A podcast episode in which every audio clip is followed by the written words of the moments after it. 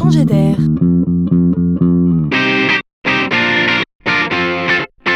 C'est la chronique de Laurent Collen. Chaque jour qui passe nous rapproche un peu plus de ce futur et fameux grand moment où nous nous installerons pour la première fois en famille dans notre rutilante voiture autonome.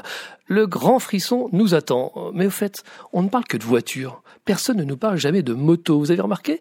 La moto autonome serait-elle passée au travers des gouttes de l'innovation? Eh bien non. Pas du tout. Après Honda et Yamaha, c'est bien en silence que le constructeur allemand BMW a mis au point la première moto autonome qui accélère, qui tourne et qui freine toute seule. Donc oui, elle existe bien. Alors, vous êtes heureux? Non? Je les vois ici, les motards, faire grise mine, hausser les épaules. Mais ça sert à quoi une moto autonome? Si moto est synonyme de plaisir de conduire, alors la moto autonome serait-elle un non-sens? D'une certaine manière, oui.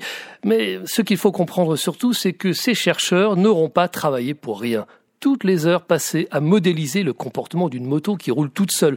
Toute l'expertise acquise va enrichir considérablement les modèles qui équipent les systèmes d'aide au freinage et de correction de trajectoire. Et ça, c'est une bonne nouvelle. On ne devrait donc pas parler beaucoup de motos autonomes dans l'avenir, mais plutôt de motos avec assistance de conduite. En cas de danger, de virage négocié à trop grande vitesse par exemple, le robot pourra prendre la main et sauver le motard de l'accident. Vu comme ça, le robot pourrait bien devenir le meilleur ami du motard.